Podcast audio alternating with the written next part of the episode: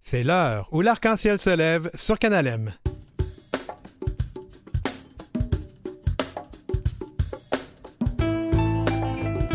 Le deuil animalier, c'est réel et il faut en parler. La musique de Noël vue par le pianiste Richard Abel. Voyager dans le sud sans pour autant dans les tout inclus queer. Et l'anxiété, ça touche beaucoup de personnes queer.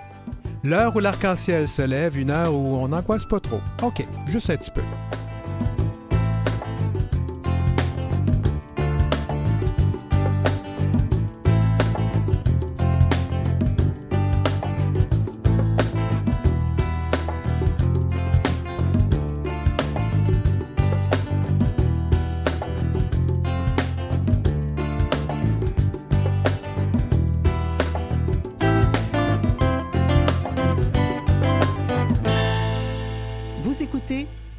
L'arc-en-ciel se lève avec Denis Martin Chabot. Eh bien, salut tout le monde. Le 27 avril dernier, je vais vous parler un petit peu de moi en début d'émission. J'ai dû euh, prendre la décision de faire euthanasier mon chien, mon petit ami de 13 ans.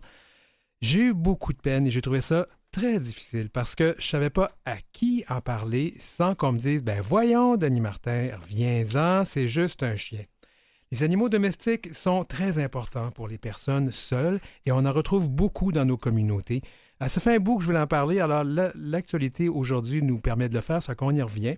Et puis, on est en plein dedans, c'est le temps des fêtes. Euh, la musique de Noël remplit les espaces publics, remplit les stations de radio. J'ai pensé inviter un artiste pour qui cette musique est hyper importante. Il vient de produire son troisième album de Noël, le pianiste Richard Abel. On parle aussi de voyages dans le Sud, mais cette fois de destinations qui ne sont pas nécessairement des destinations de LGBTQIA, ou queer-friendly. Euh, c'est le sujet de notre chronique, donc J'ai mon voyage. Et enfin, l'anxiété. C'est un fléau qui affecte beaucoup de personnes de nos communautés. Ça sera à la chronique en toute fluidité. Cette semaine, l'auteur montréalais Russell Parkway annonçait sur Facebook qu'il avait dû faire euthanasier son chat Clinton, avec qui il vivait depuis 16 ans. Parce qu'un chat, en fait, il ne vit pas chez vous, vous vivez chez le chat. Il était dévasté, alors j'ai versé, moi, quelques larmes en lisant le récit des derniers jours de son chat. Ça m'a rappelé les dernières années, les derniers mois de mon chien Sébastien, petit terrier du Yorkshire, qui partageait mon existence depuis plus de 13 ans. Sébastien était plein d'arthrose. Il voyait plus très bien, il n'entendait pas trop.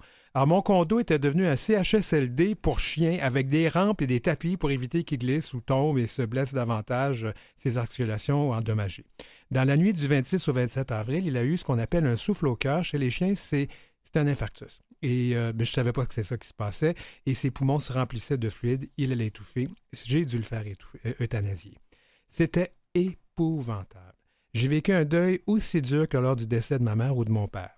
Et j'avais honte de ça, surtout quand je me faisais, je faisais dire, ben voyons, Denis Martin, c'est juste un chien. Lynn Pion est autrice, conférencière, blogueuse et accompagnatrice. Elle se spécialise dans l'accompagnement dans le deuil. Elle a publié des livres et des blogs sur le sujet, dont le livre qui s'appelle Apprivoiser le deuil animalier. J'ai rencontré euh, Lynn lors d'un café rencontre pour personnes endeuillées de leur petit animal domestique. Alors, bienvenue à l'émission, Lynn Pion. Merci beaucoup pour l'invitation, Denis Martin. Alors, Lynn, on a une tradition à notre émission. On demande toujours aux gens de nous dire quel prénom et quels accords cette personne veut qu'on utilise avec elle. Alors, avec toi, c'est les pronoms euh, féminins, c'est ça? Oui, ça va aller. Alors, Lynn, vous venez d'entendre un peu mon histoire. Ben, en fait, euh, tu connais mon histoire, hein? Euh, euh, oui, parce qu'on s'en est parlé lors de cette rencontre. Et quand je dis que j'avais honte pour avoir autant, avoir eu autant de peine pour le, mon petit chien, est-ce que je te surprends? Non, pas du tout. Euh, il y en a beaucoup qui ont ce feeling-là. Et ben, je te dirais que moi, la première, je l'ai eu aussi. Donc, c'est la, c'est la société à quelque part qui nous fait filer comme ça. Puis c'est, c'est imprégné dans nous. Un, animal de compagnie, comme on le dit, c'est un être vivant. En fait, même la loi définit les animaux de compagnie, comme les chiens et les chats, un être vivant doté d'émotions qui nous accompagne pendant notre vie, nos bons et nos mauvais moments. Puis pour beaucoup de personnes des communautés de LGBTQIA+, des communautés queer, on vit seul, puis on adopte un animal euh, de compagnie pour, justement, hein, un peu combler la solitude. Est-ce qu'on finit pas par donner trop d'importance à nos animaux? Je te dirais non, parce qu'ils ont l'importance qu'ils méritent. Euh, c'est un peu, euh, moi je compare un peu avec euh, un, humain, les familles qui ont des enfants ou ceux qui ont adopté des enfants. Est-ce qu'on met trop d'attention sur nos enfants? Je ne penserais pas. puis pour plusieurs, ben, l'animal de compagnie, c'est ce rôle-là qui va jouer. Est-ce qu'on donne, en fait, la question qui me vient en tête, on leur donne beaucoup d'amour. On n'est pas en train de de faire un, je sais pas, de remplacer un enfant, faire un transfert ou faire de l'anthropomorphisme pour le terme là, que pour oui. Ben, ça peut arriver pour certaines personnes, mais en général, c'est pas le cas. Euh, c'est souvent ce que les personnes vont penser ou que je dirais les euh, gérants d'estrade vont penser d'eux. ah oui. Euh, parce que moi, je leur dis, laissez-les gérer, ils font bien ça. vous savez le rôle que vous avez avec que l'animal a avec vous, vous, le connaissez, vous le savez, puis on n'est pas fou. Moi, je vais m'inclure là-dedans. J'ai un chien, moi aussi. J'ai toujours eu des animaux de compagnie et je suis capable de faire la différence entre un enfant et un animal de compagnie. Oui. Puis en fait, euh, moi, j'avais appris de, je pense que c'est un, behavioriste canin qui m'avait dit, il faut que tu constates, faut que tu saches que ton chien, c'est comme un, un, enfant de deux ans pour le restant de tes jours. Il évoluera pas beaucoup plus que ça, là. Oui, c'est ça. C'est en plein ça. Ils sont très dépendants, les chiens, contrairement aux chats. Ah oui, ah oui, un chat, ça c'est autre chose. Mais un, chien, c'est très, très, très dépendant. Et euh, je pense que c'est un peu ça aussi qui fait que c'est difficile quand on arrive à la fin de vie de son chien. C'est parce que ça, ce chien-là dépendait tellement de nous que là, tout à coup, il y a comme un grand vide. Hein? C'est incroyable. Puis euh, c'est ce que je propose souvent aux gens avant, quand on sait que l'animal est vieillissant ou qu'il y a une maladie quelconque, euh, de commencer à prendre soin de soi aussi parce que on s'oublie pour notre animal de compagnie autant qu'on peut s'oublier en tant que parent pour nos enfants. C'est là que le bas blesse. C'est que dans la, la société d'aujourd'hui, on n'a pas tant appris à, prendre soin de nous autres. On le dit beaucoup, mais euh, on se sent égoïste quand on le fait. Tout à fait. C'est vrai, c'est vrai. Euh, je pense qu'on est tous un peu là-dedans. Hein. C'est notre éducation euh, judéo-chrétienne hein, qui, c'est les restants de ça encore qui nous affligent. mais avant d'aller plus dans le deuil de l'animal, est-ce qu'il n'y a pas aussi quand on, avant d'adopter un, chat ou un chien, c'est quoi les questions qu'on doit se poser? Parce que il faut le savoir. Le chien ne va pas vivre toute notre vie. C'est clair qu'on va, ou le chat, on va tomber amoureux de notre animal, on va être bien avec, avec lui ou avec elle, et ça va finir par nous briser le cœur. Il faut qu'on sache ça avant de commencer. Oui, ben, tout, ben, je te dirais que tous les deuils, c'est des histoires d'amour, que ce soit avec un animal de compagnie, avec un être humain ou euh, que ce soit avec un lieu. C'est toujours une histoire, ça, ça, a été une, une histoire d'amour, puis c'est un lien d'attachement qui est rompu. Euh, qu'est-ce qu'il faut savoir avant d'adopter? Ben, ce que tu viens de dire, c'est très important de savoir qu'on va s'investir, mais euh, probablement qu'à la fin, on va rester puis que l'animal va décéder. Ça, c'est tenir compte de ça, mais est-ce qu'on s'en passe de ce lien-là? Parce que c'est un amour quand même assez inconditionnel, l'amour d'un animal de compagnie, chien, chat surtout. Mmh Donc, euh, c'est est-ce qu'on veut se passer de ça? Il y en a beaucoup qui disent après le décès d'un animal, ah non, j'en veux plus, j'en prendrai plus jamais.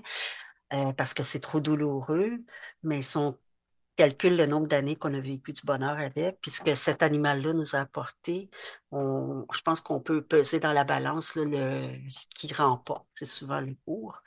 Euh, on pense aussi euh, quelle sorte de vie on a avant d'adopter un animal. Puis il y a mmh. beaucoup d'éducateurs canins, comme tu disais tantôt, qui, vont, qui sont là pour aider à choisir l'animal qui nous convient le mieux.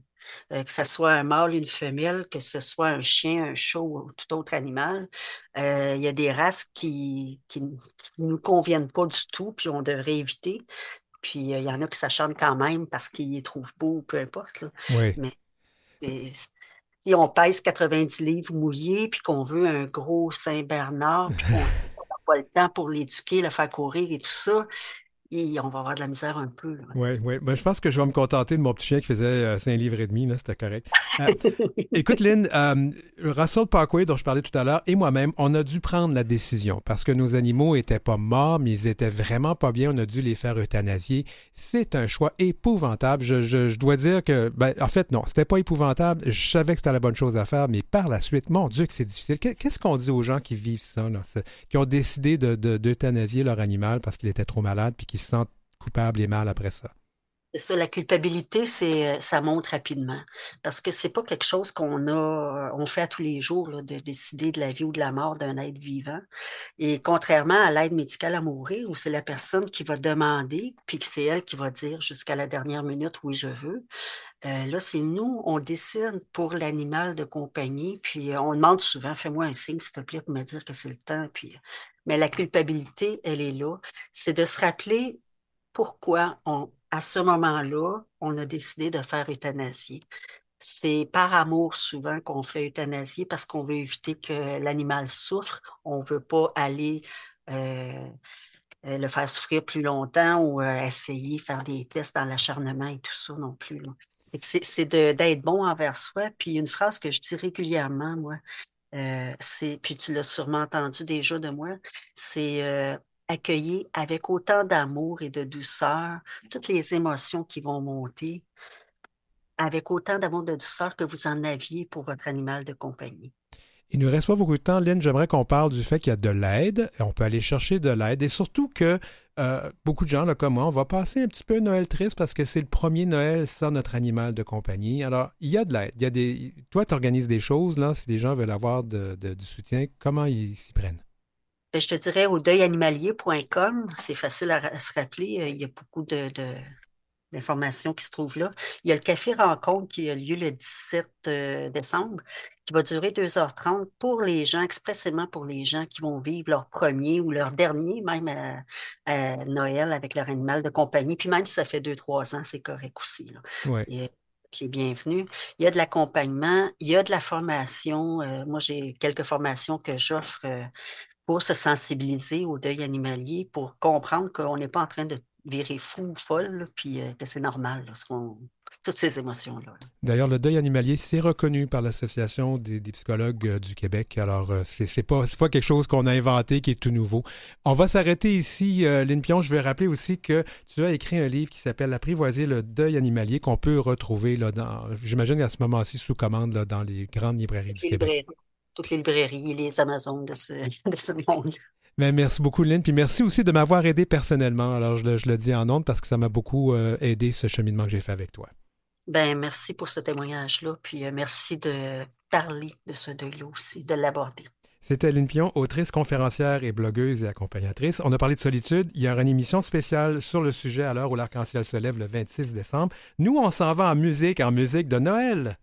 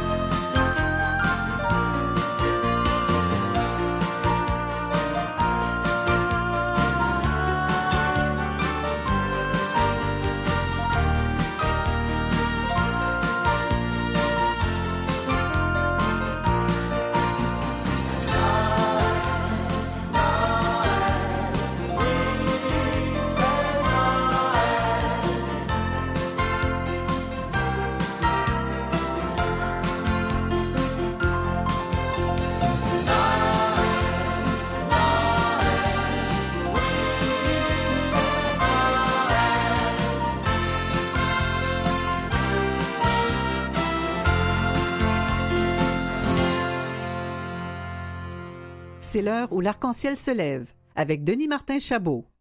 C'était C'est Noël, une euh, version euh, signée Richard Abel.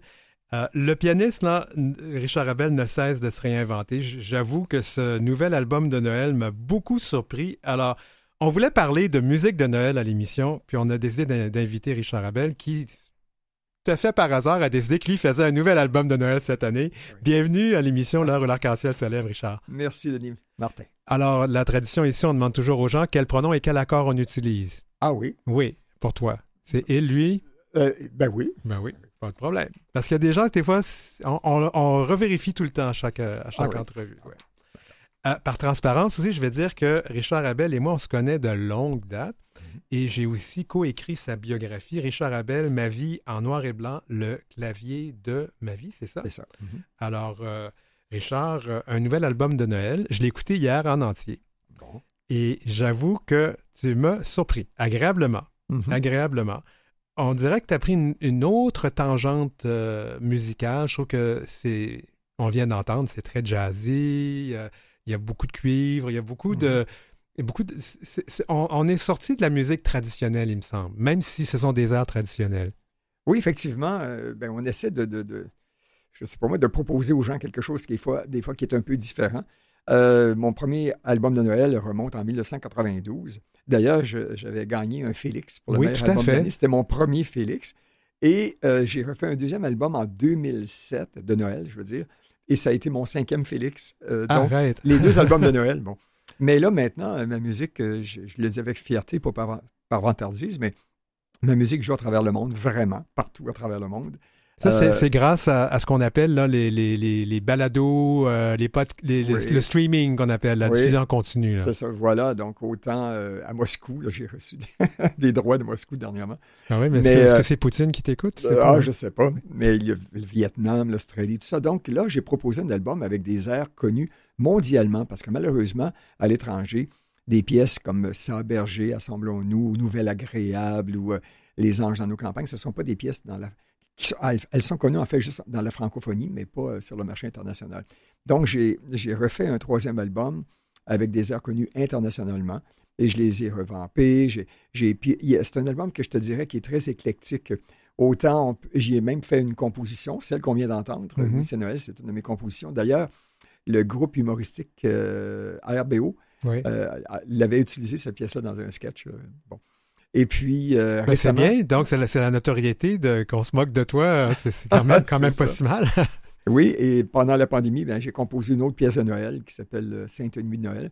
Mais j'ai aussi un poupourri d'air de Noël sur un accompagnement à la Gypsy King, mm-hmm. à la compagnie créole avec des cuivres et tout ça. J'ai même fait un Boogie Woogie, j'ai fait le Jingle Bell Boogie Woogie Rag, parce que Jingle Bell est une pièce qui a été faite de mille et une façons. Et euh, quand j'étais en studio avec les musiciens en train de répéter, j'avais de la difficulté à trouver ma propre façon de la faire, de l'interpréter. Puis à un moment donné, tu sais, quand il est tard là, en studio, je me suis mis à déconner, mais j'ai commencé à la jouer en boogie-woogie. Et les musiciens m'ont dit Hey, tu devrais faire de même. Ben, je suis pas sûr, c'est pas un boogie-woogie, le Jingle Bell. Non, mais il dit Personne ne le fait comme ça, un boogie-woogie. Puis Tu sais, Richard, le boogie-woogie, c'était le heavy metal de nos grands-parents. Non, non. c'était quelque chose. Pas là. Ah, c'était, c'était presque péché de streamousser sur cette musique-là. Là. Le, boogie-woogie, c'était le heavy metal du temps. Et on, ça va rappeler des souvenirs à nos grands-parents. Puis les plus jeunes, quand ça a du beat, ils aiment ça. Alors, euh, je, me suis laissé euh, euh, gagner, puis je l'ai fait en, en boogie-woogie. Donc, c'est un album qui est très éclectique. Y a un peu de tout. Là. Vraiment, j'en suis fier. Écoute, est-ce que tu, vas chercher un, public international? on va mhm. tout de suite aller là parce que c'est intéressant. Euh, la musique instrumentale n'a pas vraiment de paroles, donc elle est. On peut l'écouter un peu partout dans le monde. Ben voilà, c'est ça. Il n'y a pas de barrière de langue. Euh, j'ai reçu des rapports de, iTunes euh, disant que, ma musique a été écoutée au Vietnam, en Australie, en Pologne. Dernièrement, on a fait une, petite incursion en Pologne. Il y a aussi bon, la Russie. Il y a, ben, ceux qui répondent le plus à ma musique, euh, c'est les Hispaniques, euh, le Mexique et tous les pays latins. Alors de là l'idée de faire un Christmas medley un peu plus, euh, ben un peu plus dans les dans oui, oui, dans les C'est quand même intéressant. Donc c'est ton troisième album de Noël. Hmm. Donc la musique de Noël c'est important pour toi. Pourquoi? Ah là là. Mais ben, comme tu le disais tantôt, tu as coécrit ma biographie et pour les gens qui ne le savent pas, mais j'ai une enfance plus que difficile. Plus que difficile, voilà, en peu de mots. Et euh, il y a certains Noëls où est-ce qu'il n'y avait pas de décoration, pas de cadeaux, pas rien.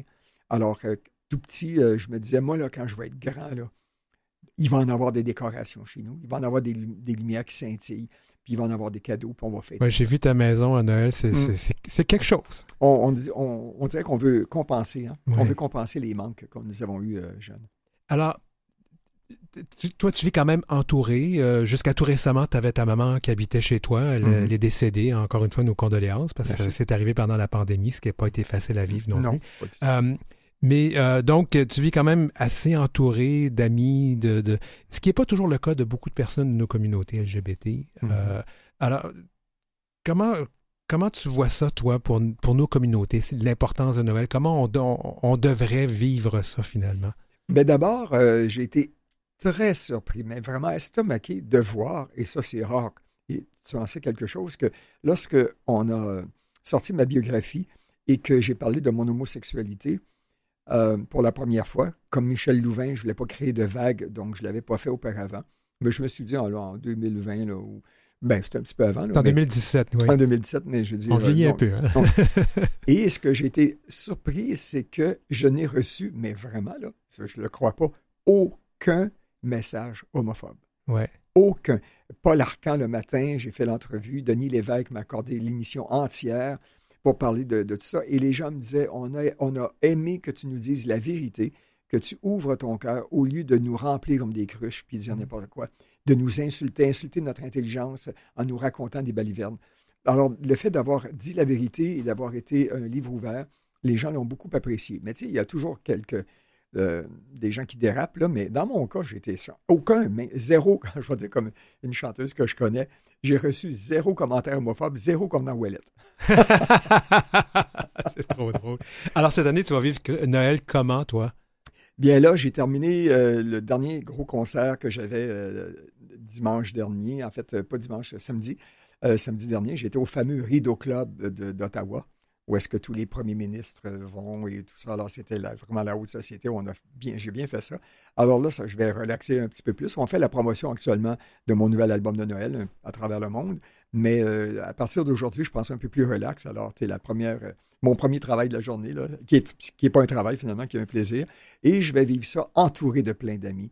Pendant la pandémie, on a été privé de tout ça. Alors là, j'ai plein de parties, plein de trucs, puis je vais en profiter. La santé est là, puis je vais en profiter pour dire aux gens que j'aime, que je les aime. Voilà.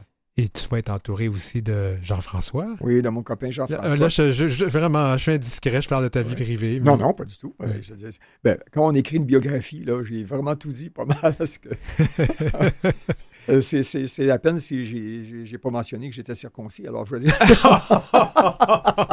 non, mais on blague, mais, mais voilà, on- je fais un livre ouvert. Et puis, non, Jean-François et moi avons célébré nos six ans de vie commune euh, il y a deux semaines. Quand même. Ouais, six ans déjà.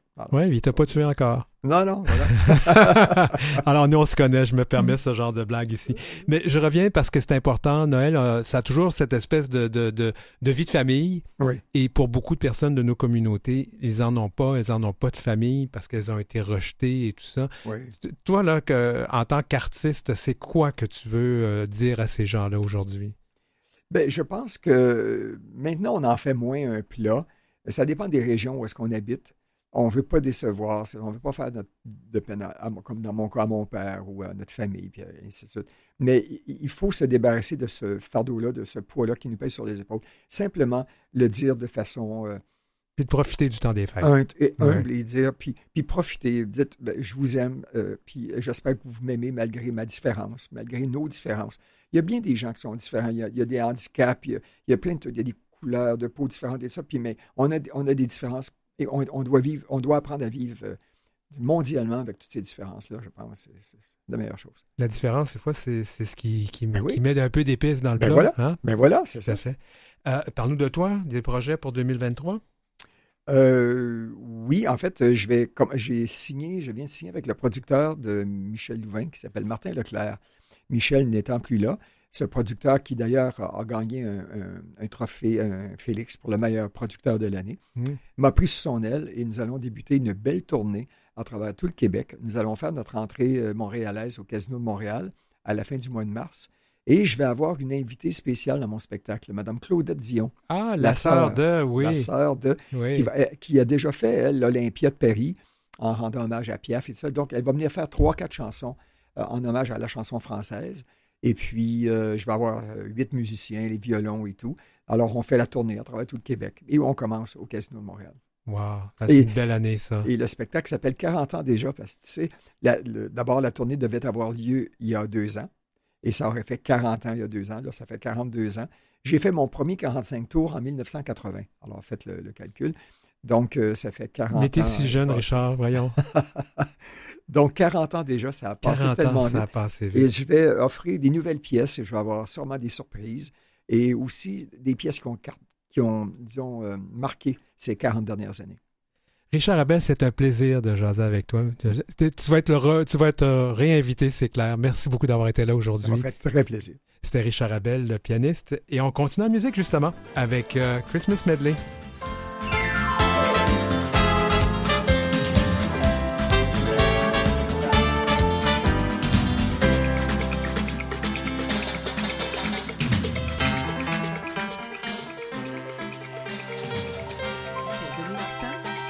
Contactez-le à heureciel.outlook.com.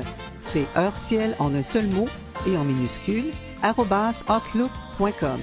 Suivez Denis Martin aussi sur sa page Facebook et sa page Instagram, DM Chabot, auteur.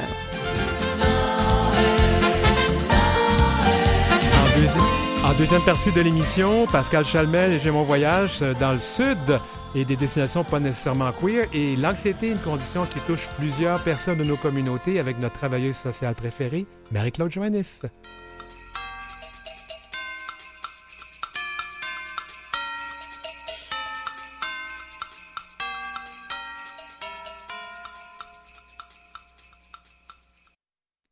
De retour, à l'heure où l'arc-en-ciel se lève, à Canalem.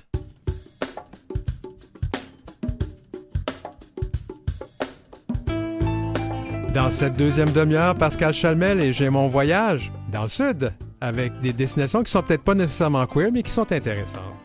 Et l'anxiété, une condition qui touche plusieurs personnes de nos communautés, notre travailleuse sociale préférée, Marie-Claude Jonas, sera là en toute fluidité.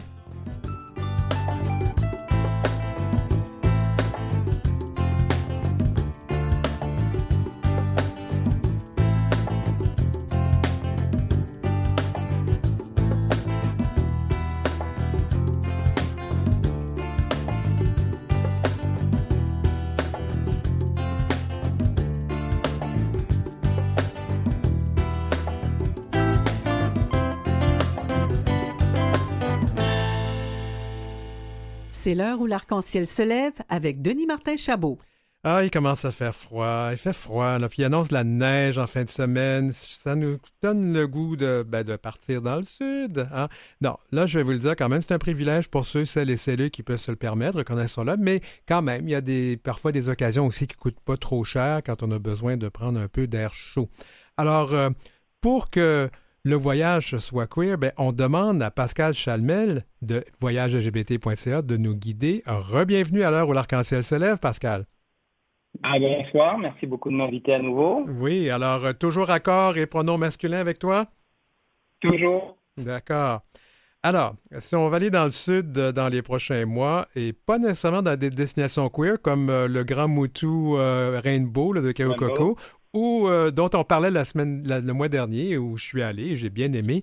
On peut aller ailleurs. C'est pas nécessairement des endroits spécifiquement queer, mais c'est des endroits où on peut se sentir à l'aise. On peut commencer par Saint-Martin, peut-être?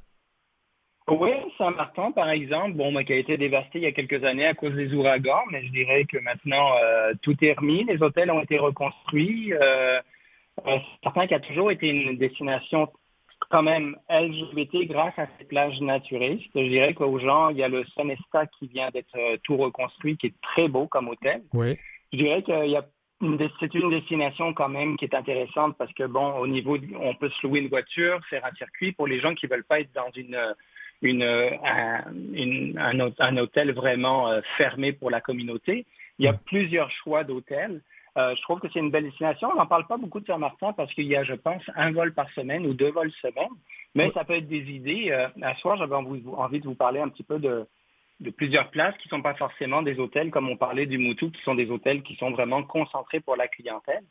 Euh, dont Saint-Martin, qui est très intéressant, effectivement, pour la beauté de l'île, bien entendu. C'est très beau, les plages sont euh, belles. Et puis, euh, ben moi, je suis allé il y a plusieurs années, effectivement. Il y a de très belles plages naturistes. Alors, oui, vous venez d'apprendre tout le monde que je me fous à poil sur une plage. Oui, ça arrive.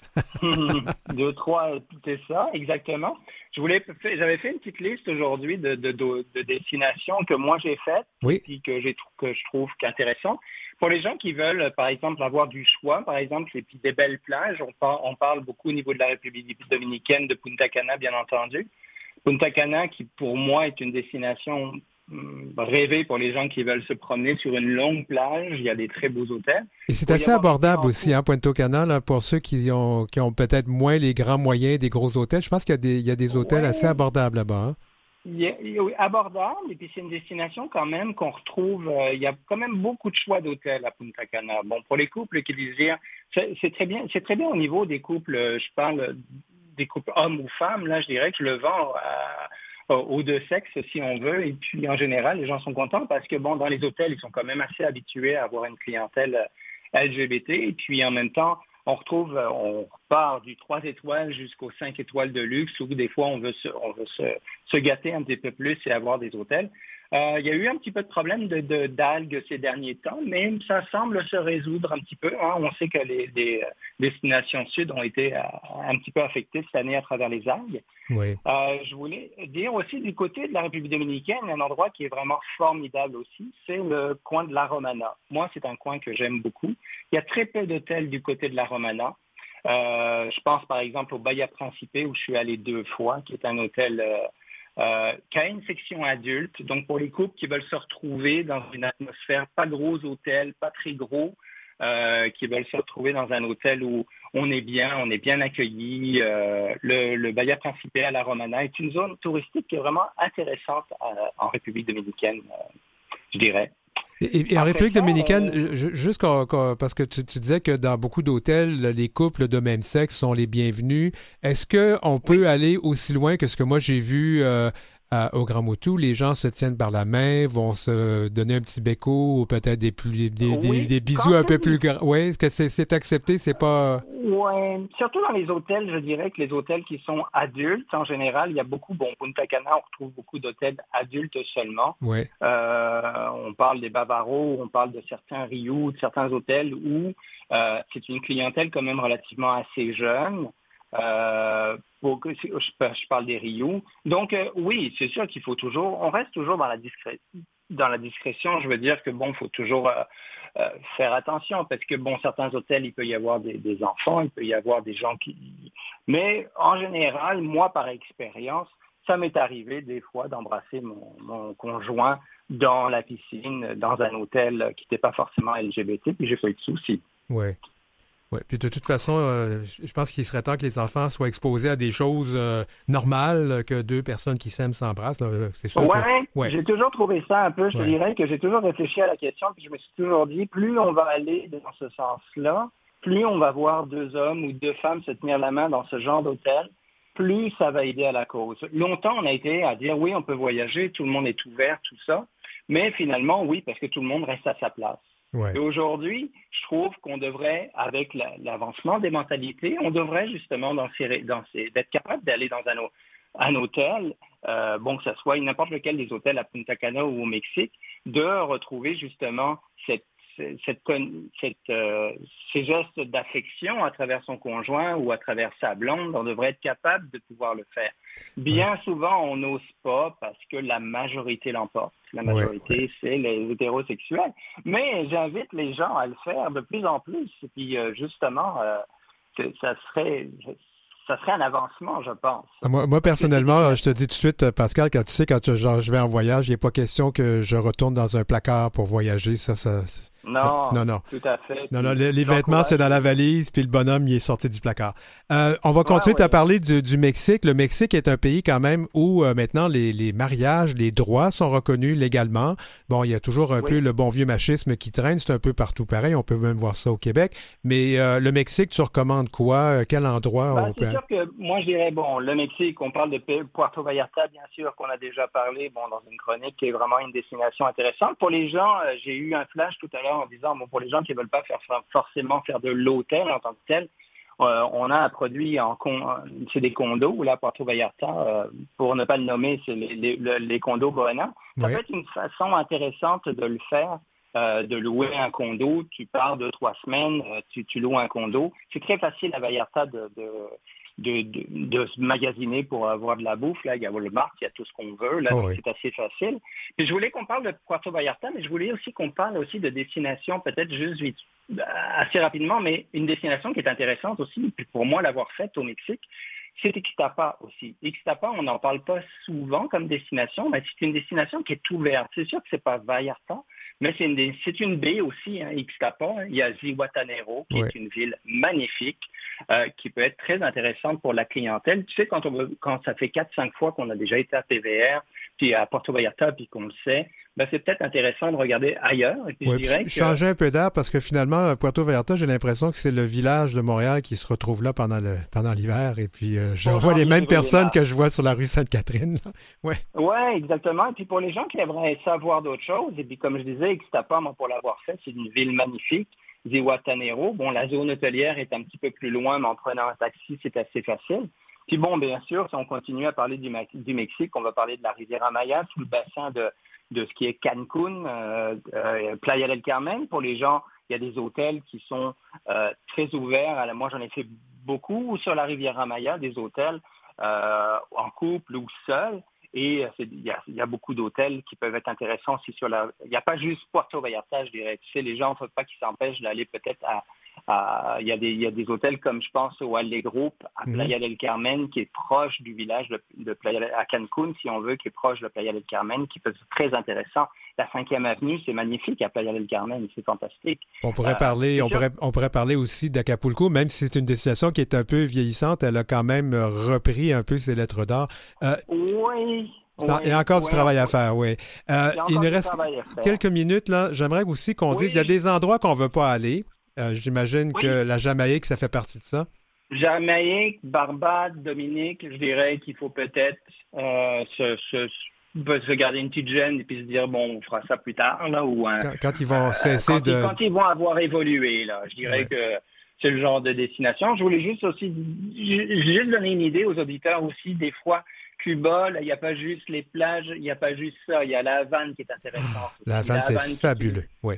Une ville fantastique. Euh, je dirais qu'il y a des combinés qui sont intéressants pour les gens qui cherchent des idées, qui ne veulent pas faire seulement de la plage, la Havane, avec un combiné plage. Ça peut être super intéressant.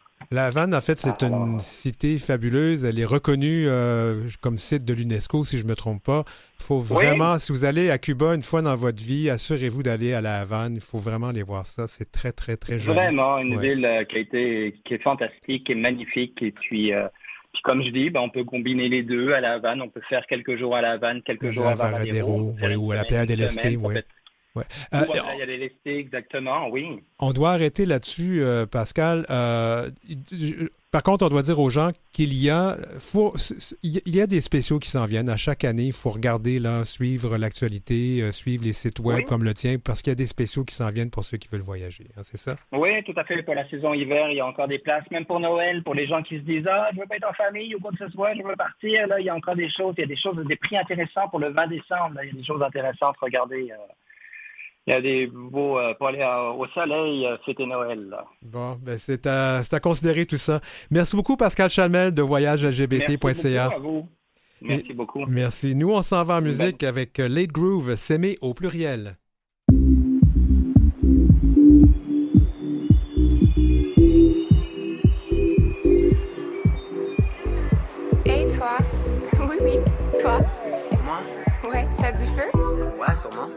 je te fais une cigarette?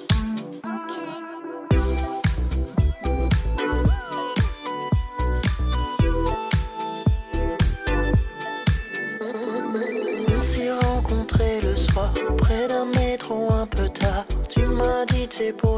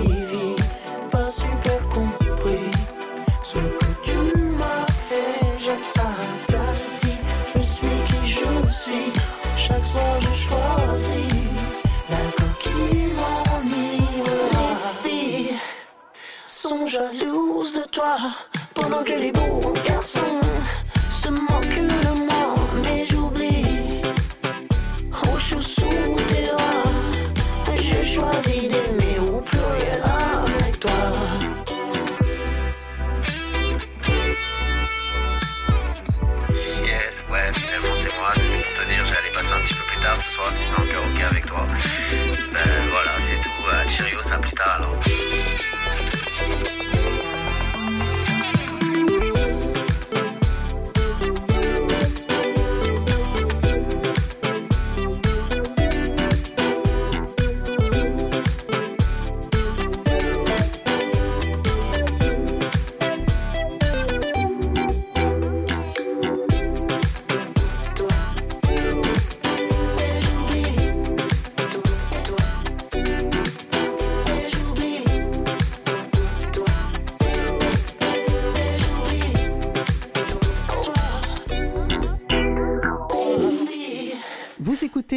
L'heure où l'arc-en-ciel se lève avec Denis Martin Chabot. Alors, on va parler d'anxiété, d'angoisse. C'est vraiment un fléau. euh, ah, c'est un fléau dans notre monde, mais particulièrement dans nos communautés. Et évidemment, euh, quand c'est quelque chose d'important comme ça, Marie-Claude Johannes s'y intéresse, notre travailleuse sociale en résidence et sa chronique en toute fluidité. Allô, Marie-Claude? Allô? Alors, toujours euh, pronom et accord féminin? Oui, tout à fait. Bon, faut- on vérifie toujours ça, les amis. Ça fait partie des, des normes de cette émission pour être certain Oui, qu'on ne mégenre pas les gens. Ça peut être anxiogène hein, pour les personnes non binaires, là, les relations sociales, justement, là, quand c'est pas demandé, quand puis à l'approche de Noël, où est-ce qu'il y a des rassemblements avec des gens qui sont pas familiers là, avec euh, avec les pronoms, puis tout ça, je pense que c'est important, oui, de Mais nous, on de- le fait aussi parler. pour le rappeler aux gens qui nous écoutent de, de- de Mhm. prendre cette bonne habitude de vérifier et de contre-vérifier. Parce que peut-être qu'aujourd'hui, c'est euh, c'est elle et peut-être que dans deux semaines, ça va être IL. Tu sais, ça peut changer. Ça évolue, puis des fois, on a le goût d'essayer des choses aussi, puis c'est permis dans la communauté. Là. Ah mon Dieu, j'aime ça entendre ça. Et Marie-Claude, euh, ben, justement, euh, on parlait d'anxiété. L'anxiété, c'est. On- on- Il y a des gens qui souffrent, on appelle ça du trouble anxieux, mais c'est quand même quelque chose euh, avec lequel on vit, euh, avec laquelle on vit l'anxiété. Euh, Parlez-moi un peu de c'est quoi l'anxiété? Ben, en fait, le trouble anxieux, là, ça, regroupe plusieurs, plusieurs, plusieurs pathologies. Donc, l'anxiété, ça peut devenir pathologique, mais à la base, ça- pour la plupart des gens, c'est un état passager qui va arriver là, suite à, à soit plusieurs stresseurs dans la vie importants ou à un événement qui est un peu traumatique ou autre qu'on a besoin de digérer. Donc, pour la grande majorité des gens. Donc, des fois, ça va s'installer plus en pathologie, comme tu as nommé un trouble anxieux, mais on peut parler euh, d'anxiété sociale, euh, des, phobies qui vont être très, très présentes. Ça, va être, ça peut être présent dans le syndrome de choc post-traumatique, les gens qui ont trouble obsessionnel compulsif, qu'on appelle le TOC. Mhm. Donc, dans, différents, dans différentes pathologies comme ça, j'aime pas utiliser ces mots-là, mais c'est quand, ça, c'est plutôt quand l'anxiété s'installe là, vraiment plus profondément, mais rendu là, on, peut aussi euh, quand même là, vraiment euh, euh, aller beaucoup mieux, puis, euh, puis même parfois se, se débarrasser là, de ce symptôme-là qui est l'anxiété. Donc, il faut comprendre qu'un peu d'anxiété, c'est comme un peu de stress, c'est des choses qui sont normales dans la vie, mais quand ça devient, quand ça nous empêche de fonctionner, là, il faut y voir. Ben, en fait, notre corps est normal. Moi, j'aime toujours dire que notre corps est intelligent. Il n'envoie jamais des signaux pour rien.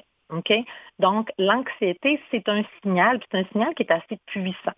Le stress, ben, c'est plutôt euh, à tous les jours, on a un stress parce que sinon, on se lèverait pas le matin pour aller travailler. Donc, il faut se lever, il ne faut pas j'oublie mon lunch, etc. Ou je veux performer bien pour euh, une présentation ou, par exemple, pour une chronique radio, je vais avoir un certain stress. Par contre, l'anxiété, c'est autre chose. L'anxiété, c'est vraiment le système nerveux qui réagit comme si, comme c'était face à un danger, mais un grave danger. Donc, ça va venir avec une panoplie de symptômes physiques qui vont être très paralysants, très souffrants aussi. Donc, euh, les gens qui le vivent là, savent de quoi on parle. Les autres, c'est difficile à comprendre parce qu'effectivement, pour les gens qui n'ont jamais fait de l'anxiété, le référent, c'est le stress. Donc, le hmm. stress, ça peut être inconfortable, mais jamais comme de l'anxiété. L'anxiété, là, on, a des bouffées de chaleur, on peut avoir des, des dans les oreilles, on n'a plus d'eau dans la bouche, le cœur qui débat, euh, de la difficulté à respirer parfois, euh, par des fourmis dans les jambes. C'est vraiment dans tout, tout, tout le corps, parce que dans le fond, l'anxiété, c'est des décharges d'adrénaline dans hmm. notre corps. Quand même. oui, c'est ça, c'est très puissant. Donc, c'est notre corps qui pense qu'il est en extrême danger et qui envoie donc de l'adrénaline. Donc, des fois, c'est très clair ce qui nous déclenche, puis des fois, c'est pas très clair parce que notre système nerveux, il, enregistre des situations dans leur globalité qui peuvent être stressantes. Donc, on n'a pas toujours accès rationnellement à ce qui est si euh, déclenchant pour notre système nerveux. Ben, parlant, de, parlons de statistiques maintenant. Ça, touche combien de monde, ça, le, trouble anxieux ou l'anxiété? Ben, tu sais, il y a différentes études. Là, les dernières études là, que, que, que j'ai trouvées, en fait, une étude de 2021, il y avait 47 de la population qui s'auto-évaluait anxieux, anxieuse. C'est sûr qu'avec la pandémie, les chiffres ont beaucoup augmenté. C'était une situation qui était anxiogène, hein, parce que socialement, on ne voyait pas les gens, on se faisait dire qu'on pouvait mourir. il y avait comme tout un climat là, qui, qui amenait un niveau d'anxiété, parce que quand on parle de danger de mort, ben, nécessairement, notre système nerveux s'emballe, c'est une réaction normale. Donc ça, ça a augmenté les statistiques. Mais sinon, les gens de plus de 12 ans, là, chez qui euh, l'anxiété va s'installer, c'est peut-être 8,7% de la population. Puis tu as raison quand tu dis que la communauté LGBTQIA+, est touchée davantage parce qu'il y a plus de traumatisme, il y a plus de violence vécue chez les gens de la communauté euh, LGBTQIA+, 2S aussi. Donc, ça veut dire que nécessairement, il y a il y a plus de chances que l'anxiété s'installe. Il y a aussi le fait que nos communautés vivent aussi euh, dans une minorité, dans une situation minoritaire, dans une situation où parfois euh, c'est pas toujours agréable d'être là aussi, on se sent pas toujours les bienvenus. Alors oui, c'est comme tu dis, les violences sont là sont là au Les micro-agressions qu'on parle souvent. Donc, on peut avoir vécu des plus grandes agressions, donc des rejets de nos familles. On peut avoir euh, vécu de la violence psychologique, verbale, des regards, des justement se faire mégenrer, des choses comme ça. Donc, qui sont des agressions à répétition qui peuvent amener à un moment donné ce qu'on appelle la phobie sociale, donc la peur de sortir, d'aller à des endroits où est-ce que des gens, où est-ce que des gens qu'on connaît pas? Je parlais tantôt de Noël, ça peut être extrêmement anxiogène pour les gens de dire, ah, dans ma famille, euh, là, si j'amène euh, la personne avec qui je partage ma vie, je réponds pas aux standards, etc. Ouais, ouais. Donc, toutes ces situations-là, effectivement. On a un peu touché à ça, mais l'anxiété devient pathologique quand? Ben, en fait, c'est quand ça s'installe. Hein? Euh, et puis quand un, médecin ou un psychiatre vous dit que vous avez une affectation, mais tu sais, c'est pas une fatalité. Je pense que c'est ça le, message que je veux laisser aujourd'hui. Moi, je le vois vraiment, c'est vraiment un symptôme, l'anxiété. OK? C'est un symptôme extrêmement puissant. Moi, j'aime à dire que rendu là, notre corps, il nous laisse plus le choix souvent, notre corps, il nous envoie des signaux, t'es fatigué, telle situation te dérange, etc. On a de la peine, on se sent pas bien. Mais là, quand on est rendu à faire des crises de panique, on n'a plus le choix. Notre corps nous dit, là, tu t'arrêtes et tu fais face à telle situation que tu trouves difficile dans ta vie. ou à tel traumatisme que tu as vécu. Donc, à ce moment-là, notre corps nous arrête. Il y en a que ça va être euh, des, des, crises de panique, il y en a que ça va être euh, qui vont être en arrêt de travail ou plein de raisons. Alors, à ce moment-là, c'est vraiment essentiel de consulter. Donc, d'en parler d'abord à son médecin parce qu'il peut y avoir toutes sortes de choses associées à l'anxiété. Donc, on va s'assurer de faire un bilan euh, de santé. Puis vraiment que votre médecin puisse voir un peu c'est quoi vos symptômes plus à vous, plus spécifiques d'anxiété pour euh, vous orienter vers les bonnes personnes. Donc, ceux qui ont des problèmes d'aide aux employés ou des assurances, vous pouvez aller voir des psychologues, des travailleurs sociaux, des psychoéducateurs, psychoéducatrices. Donc, pour essayer de comprendre qu'est-ce qui déclenche votre anxiété, puis tranquillement apprendre à, regarder, dans le fond, les émotions qui sont en dessous de l'anxiété. Parce que l'anxiété, ça cache des émotions qui n'ont pas pu s'exprimer, qui n'ont pas pu, euh, dans le fond, qui sont soit euh, suite à une agression, soit suite à, une grande colère que peut exprimer, ou en tout cas différentes situations de la vie. Donc, ça prend vraiment des professionnels pour qu'on soit en sécurité là, dans une zone euh, où est-ce qu'on va être bien pour pouvoir explorer ces éléments-là avec une personne extérieure aussi qui est calme, qui est neutre, puis qui est habilitée à nous accompagner là-dedans. Donc, c'est quelque chose que toi, tu fais, tu fais assez régulièrement dans ta pratique de travailleuse sociale, si je comprends Oui, bien, c'est sûr que l'anxiété, ça touche beaucoup de monde, comme vous dites.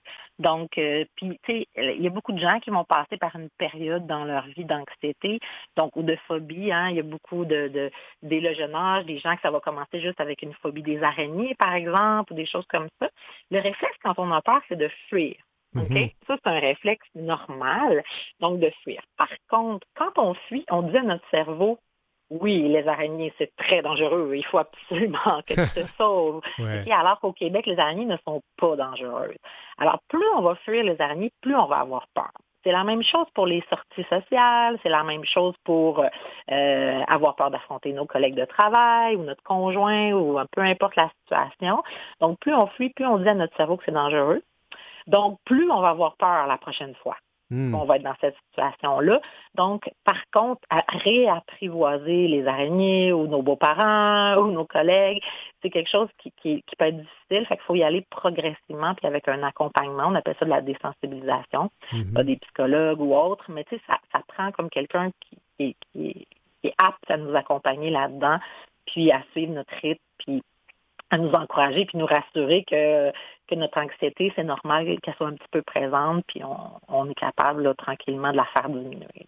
Est-ce qu'on peut aussi aller jusqu'à un traitement, genre de, des médicaments que les gens peuvent prendre, antidépresseurs? Oui. Ben, tout à fait. Moi, je dis souvent, les médicaments, c'est quelque chose qui, qui, qui, des médicaments qui sont prescrits, effectivement, qui peuvent être utiles. Donc, il y a les antidépresseurs qui vont jouer, là, qui vont avoir un effet. Il y a aussi des, benzodiazépines qui vont calmer sur le coup une crise de panique. Ça, il faut faire attention. Là. Il faut vraiment que ça soit euh, très court dans le temps parce que c'est très addictif. Là.